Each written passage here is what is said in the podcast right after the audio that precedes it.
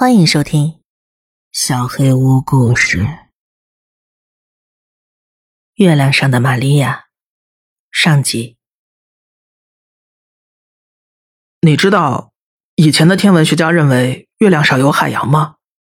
我从书上移开视线，抬头问道。病床上的妈妈换了个姿势，一堆静脉输液管也跟着晃了晃。当然了。月亮一看就是能发现大海的地方。太可惜了，我们从没在那找到过水。天文学家管那些看上去像海洋的东西叫做玛利亚。妈妈笑了，他们真贴心，用我的名字命名月亮上的海。嗯，但是他们没有在那里发现海洋。我提醒他。也许是他们找的还不够仔细。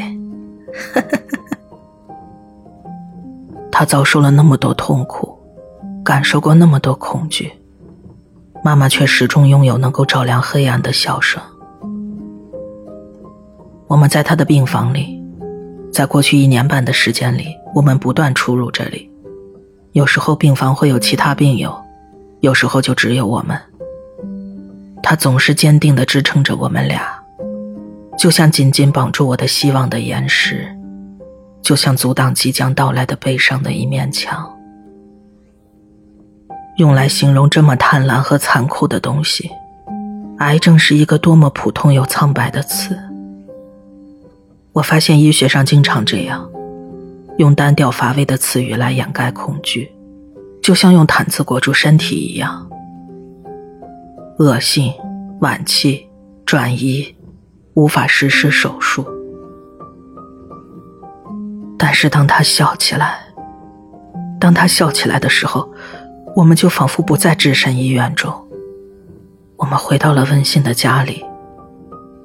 当他笑的时候，他是个健康的人，他回到了年轻时代，我还是个孩子，世界充满光明。等着人们去发现，去探索。妈妈就是个奇迹。癌症从她身边夺走了那么多，让她衰老，残害她的身体，但是却永远不能夺走她的笑，那只能属于她。今天怎么样？医生来的次数越来越少了，我们都觉得这可能是最后一次来这个病房了。非常好。医生，妈妈努力做得更高一点。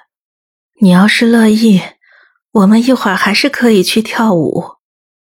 不过得先问问我儿子同不同意。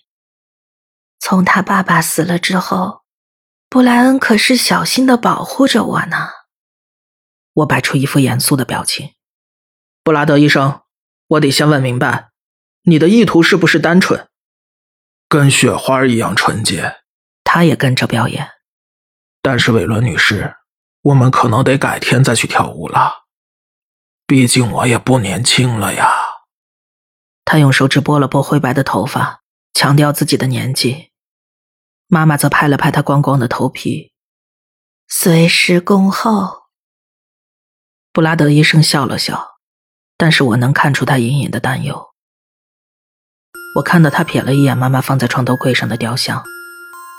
那是一块灰色造石雕刻的迷你橡树护身符，树上刻着四张脸，他们是抵抗疾病和痛苦的哨兵。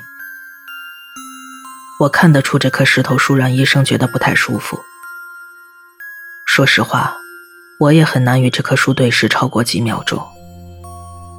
这几张脸的表情都雕刻得非常生动。靠近妈妈的是一张和蔼微笑着的脸。但是正对着门口的是一张狰狞咆哮的脸，代表着抵御伤害。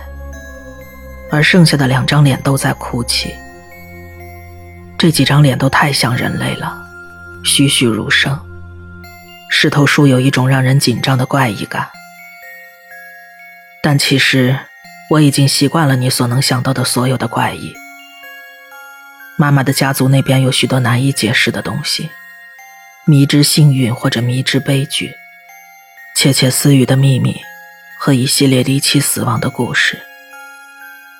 人们都说，我的外祖母要么是个如假包换的女巫，要么是个彻头彻尾的疯子，要么两者都是。或许两者都是吧。那棵石头树是我之前在阁楼上发现的，放在外祖母的箱子里。可能只是巧合，但是我把护身符带来之后，妈妈好像好转了一些，至少好了一小段时间。布拉德医生检查表格和妈妈体征的时候，我的脑子里还在转着家族史和那个奇怪箱子的事情。我能跟你谈谈吗？医生把我拉回了现实。他说话的语调虽然很轻松，但是我知道他不会有什么好消息。医院的走廊里弥散着氨水和生日蛋糕的味道，一定是某个病人过生日吧，或者是护士。真奇怪，世界都要崩塌了，我还在在意这些无关紧要的事情。呃，抱歉，今早结果出来了，扩散速度很快，我们已经拖得够久了。布莱恩，你妈妈是个战士，我们现在只能尽量让她好受一些。布莱恩，那堵墙裂开了，悲伤在墙的另一侧等着我，像一座巨大的空屋一样冰冷又沉重。几个月来，我一直明白这是最有可能的结果，但是听到这个消息，我还是无比心痛。痛得我无法忍受，就没有别的办法了吗？我强忍着呕吐的冲动。任何药品，实验阶段的，还没测试的，任何方法。布拉德医生摇了摇头。我很抱歉，有时候我们就是别无选择。他已经打了一场漂亮仗了。我回头看了看病房。他睡着了，他还剩下多少时间？不多了，可能就几天。你有没有考虑过临终关怀？氨水和生日蛋糕的味道，妈妈的心脏监测仪发出平稳的滴滴声。我试着把注意力放到我周围的世界，我的希望还没有崩塌。如果药物对妈妈没有帮助，或许其他更古老的东西可以。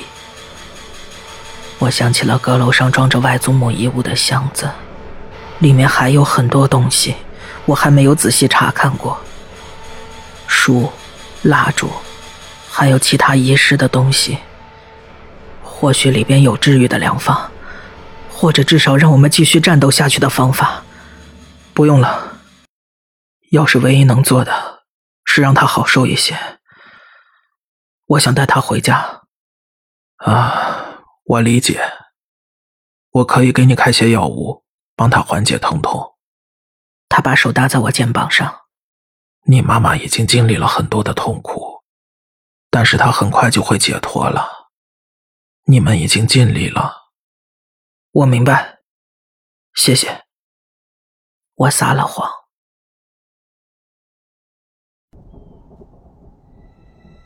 妈妈住在镇外十公里的一个小农场里，除了几片树林和一条蜿蜒穿过院子的小溪外，路上并没有什么邻居。那是三月的一个下午，很温暖，有微微的风。我带着垂死的妈妈回到家里。当晚我就开始了我的工作，我要把房子变成一座堡垒，一座死神永远无法解开的迷宫。我会保证妈妈的安全，我会找到办法让她活下去。那本红色的书里全都是妙方，显然我要以流动的水作为起始。房子后面的小溪只是涓涓细流，但是它应该能覆盖农场的南侧。接下来是盐，在门口和窗框上把盐撒成一条线，然后把整座房子用密不透风的盐线围起来。这个步骤每天要重复一次，甚至一天要好几次。书中强调了这一点。因为即便是微风也会对外面的岩圈造成严重的破坏，所以最好每隔几小时就检查一次。众所周知，水和盐是抵抗人类最古老的敌人最常用的防御手段。但是这本书还提供了一些没有那么传统的建议。我花了将近一个星期的时间，才把那些符号和标记刻在墙上、地板上，还有农场中的树上。在第三天中午的某个时刻，我趴在地板上刻着那些奇怪的符号，突然意识到自己的行为是多么荒谬。没有任何证据能证明书里写的这些信息是有效的。这很有可能只是我那个只在童年见过一两次的疯女人的胡言乱语而已。据我所知，那些据说能抵挡死神的符文，其实就是用繁体中文写的购物清单。但我当时很绝望。每次我看到妈妈，她都变得更加孱弱。所以我继续磕着，祈祷着，建立一层又一层的结界，让死神无法渗透进来。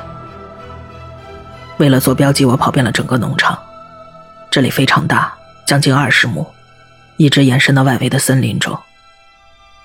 我没办法准确辨认出农作物和自然之间的界限，它们与边界融合在了一起。但是我尽自己所能画出了一条清晰的边界。我一直很喜欢这里的荒野，你可以漫步到离家几百米的地方，就像是穿越到几百年前，回到了一个原始野性的地方。这里是孩子们完美的游乐场，无论是我在外面探索小径。捕捉条鱼，还是花一整个夏天搭建另一座新的树屋，跟自己保证这是最后一座。但它从来都不是最后一座。我永不满足。房子本身虽然不大，但对妈妈和我来说绰绰有余。爸爸在我七岁时就过世了，我对他的印象有些模糊了，只记得他很高大。总是带着灿烂的笑容，还有那双我认为可以环抱住整个世界的臂膀。妈妈常说我长得像爸爸，我也能从他的老照片中看出来。我们有着同样的眼睛，绿得像夏天的青草。我们有同样火红的头发，与世界上任何一把梳子都过不去。随着妈妈病情的加重。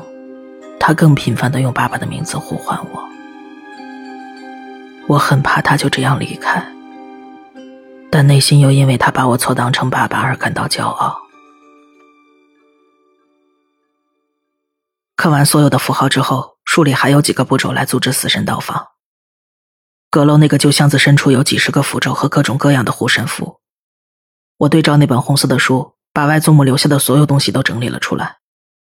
每个护身符都不超过我的拇指大，有些是铁质的，有木质的，重量也都不一样。所有的神像看上去，或者摸起来，都让人很不舒服。阁楼里虽然有风进来，但是却不足以解释我坐在这里整理时侵入身体中的寒意。我个子虽然不高，但是这个阁楼仿佛给洋娃娃设计的一样，横梁实在太低。连弯腰行走都非常困难，我只能跪在地上四处移动。木地板的裂缝划破了我的裤子。我本可以把箱子搬到楼下去整理，但是一想到这儿，我就深深的不安。还是把箱子放在阁楼上比较好，需要什么再来拿。在上边，至少，我外祖母的遗物，她的遗产。是被隔离的。红书里对房子和农场周围的图腾分布做了非常详细的说明。我拿着指南针，小心翼翼地穿过后院，穿着靴子走在泥巴地里。从我把妈妈接回家，几乎每天都在下雨。我明白这应该是巧合，但还是忍不住去想，这细细的雨幕，是不是为他安排的？我把符咒分布在一个以房子为中心的巨大罗盘上。那个最令人不安的存在，在每个方位上都要给予足够的重视。水、盐、护身符、符咒，都被我小心翼翼的放置好了。外祖母的书上保证，这些东西能够提供一定程度的保护，可以对抗本应无法摆脱的死神。符咒会使他迷惑，护身符分散他的注意力，水和盐会形成障碍，使他减速。但是死神最终还是会找到路。在这里，红书上推荐了最后一招。箱子的最下边有一小支脏脏的白蜡烛，像满是污渍的纸一样。当我把蜡烛从烛台里取出时，它散发出的味道让我一阵恶心。你有没有在大夏天经过一个移动厕所，在那样的酷暑里闻到蓝色塑料开始扭曲起泡的味道？想象一下，那种气味被提纯到手指大小的蜡烛里会是什么样的？我把蜡烛拿到楼下，放到餐厅的桌子上，点燃了它。灯芯一下就被点燃了，火焰是异常的红褐色。蜡烛的燃烧并没有散发任何热度，实际上我的手越靠近火光，反而感觉越是寒冷。当蜡开始融化，那股味道比它刚被翻出来时还要难闻十倍。我努力咽下那股油腻的恶心，快速离开了餐厅，关上了门。能稍微阻挡一些气味的散发，但我还是忍不住想吐。然后我上楼去看妈妈。你还记得你离家出走那天吗？妈妈坐在床上，床头柜上还放着她连动都没动的午饭。在她只剩下骨头还有回忆之前。我觉得他的体重已经没得消耗了，他的皮肤就像一层糯米纸一样，裹在一副日渐佝偻的骨架上。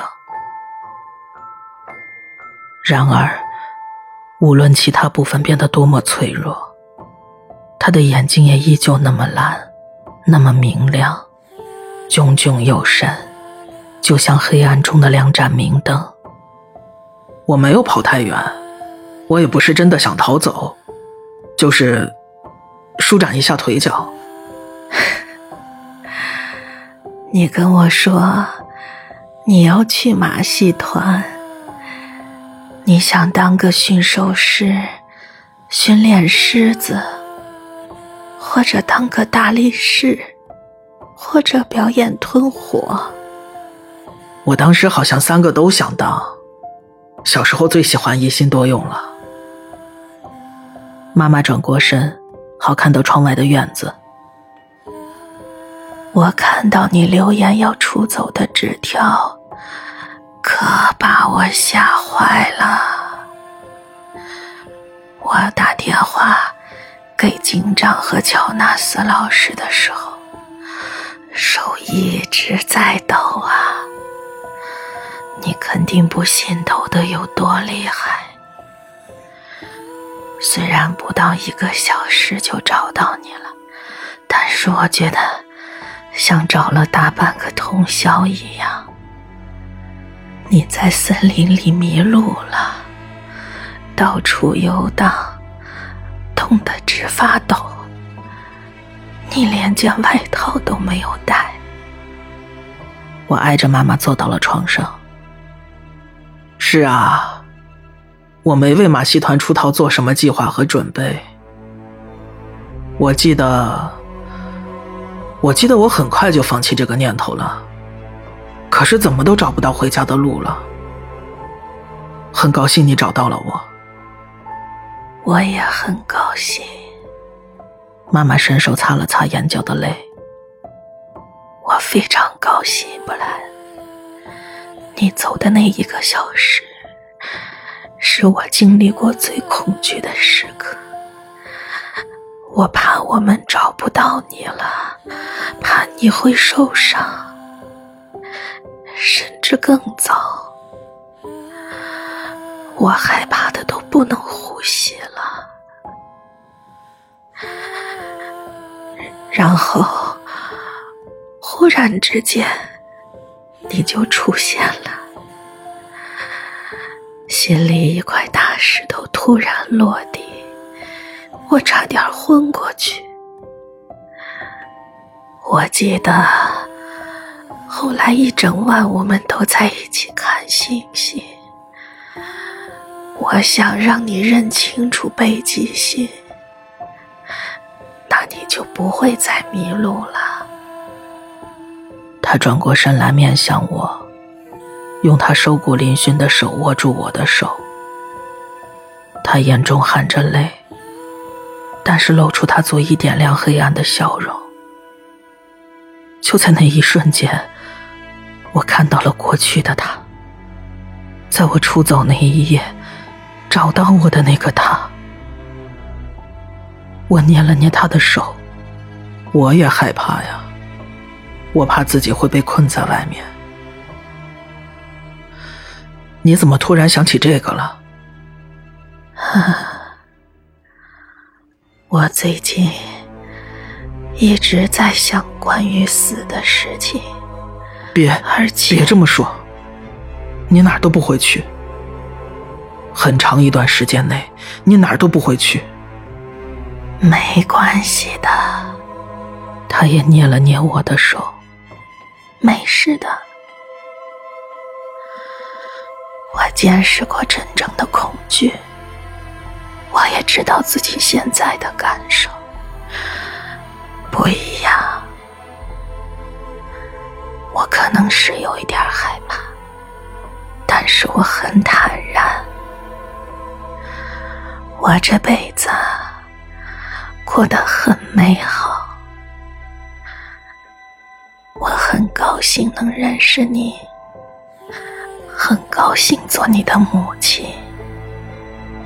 我也很高兴，但是我不会让你不战而退。我在心里悄悄地说。